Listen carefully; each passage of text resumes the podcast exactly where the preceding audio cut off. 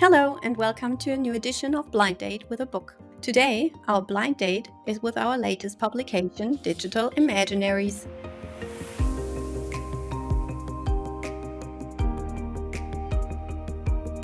The publication is based on the exhibition and research project of the same name.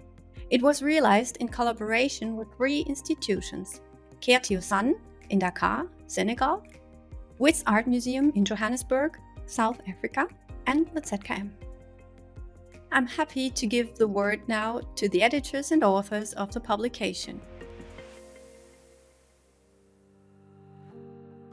To us, it was really important that this book was a co production that was made possible by a large collective. In each city, artists, makers, architects, writers, and social scientists examine digital future on the African continent.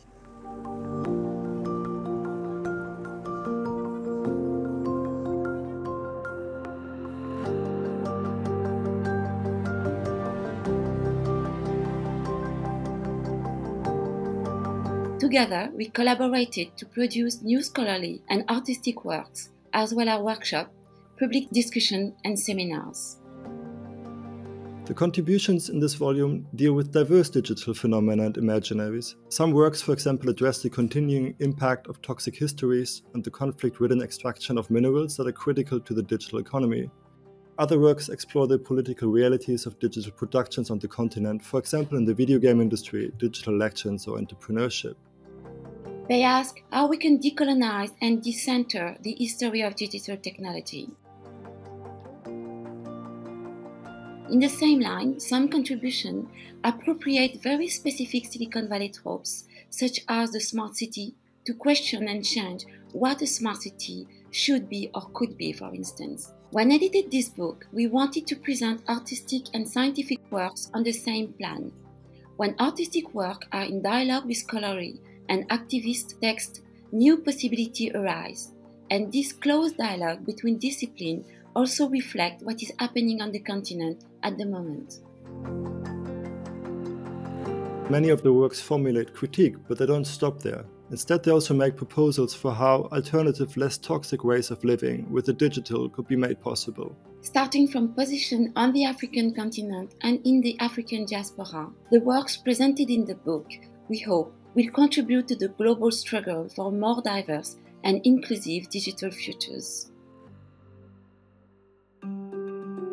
Hello, my name is Mamadou Diallo. I'm DK Osei My name is Michelle Wahome. And I am Yasmin Abbas.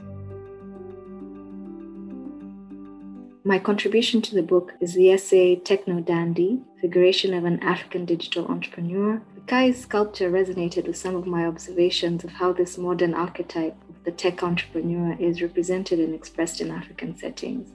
And that's what I wrote about. With Berlin based art historian Judith Rottenburg, we contributed the piece titled The Primitivist Veil to refer to a trope which posits the continent as the historical site of spontaneous, raw, undisciplined human expression. In other words, as an artful and soulful rather than technical place. Oftentimes, discourses about the digital in Africa are surreptitiously informed by that misleading trope.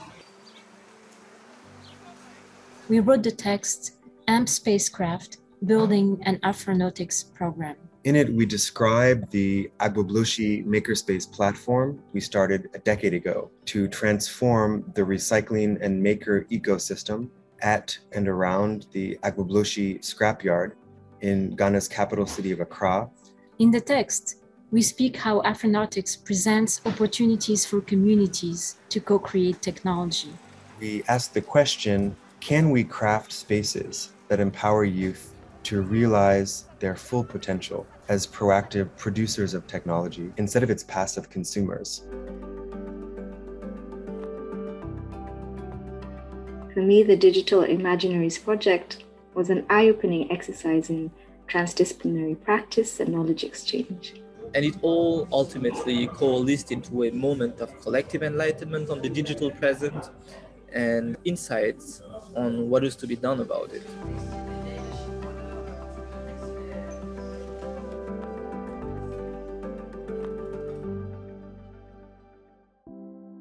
There are also many other activists, artists, makers, and theorists involved in this book.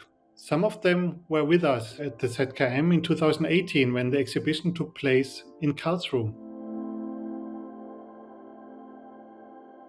For ZKM, Digital Imaginaries is a very important project. The audience of ZKM was able to engage with the enormous potential and also with the risks of the digital revolution in African countries project shaped the awareness of a topic which is still not addressed very often in Germany. Through the exchange that emerged from the project, our perspectives on the digital were also broadened by new perspectives, and we were very pleased that Digital Imaginaries, with all its participants from African countries, stimulated a productive exchange that will accompany us in the future.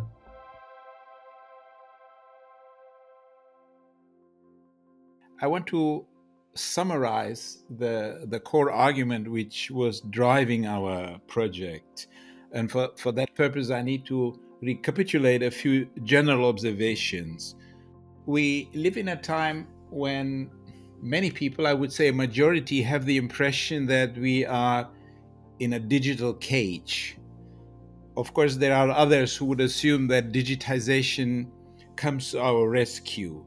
But let's stick for a moment with the digital cage.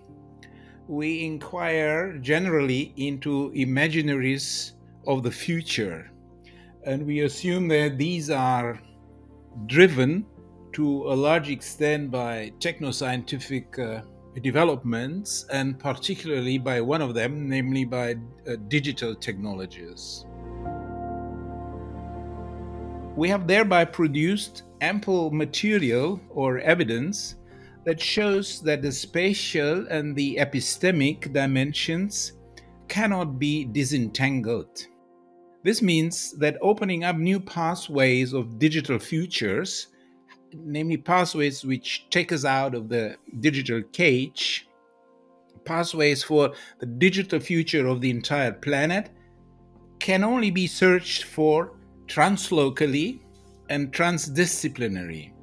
We cannot wait for a moment of being rescued from a certain place or a continent, and also not from one particular epistemic position, but by transcending all of them.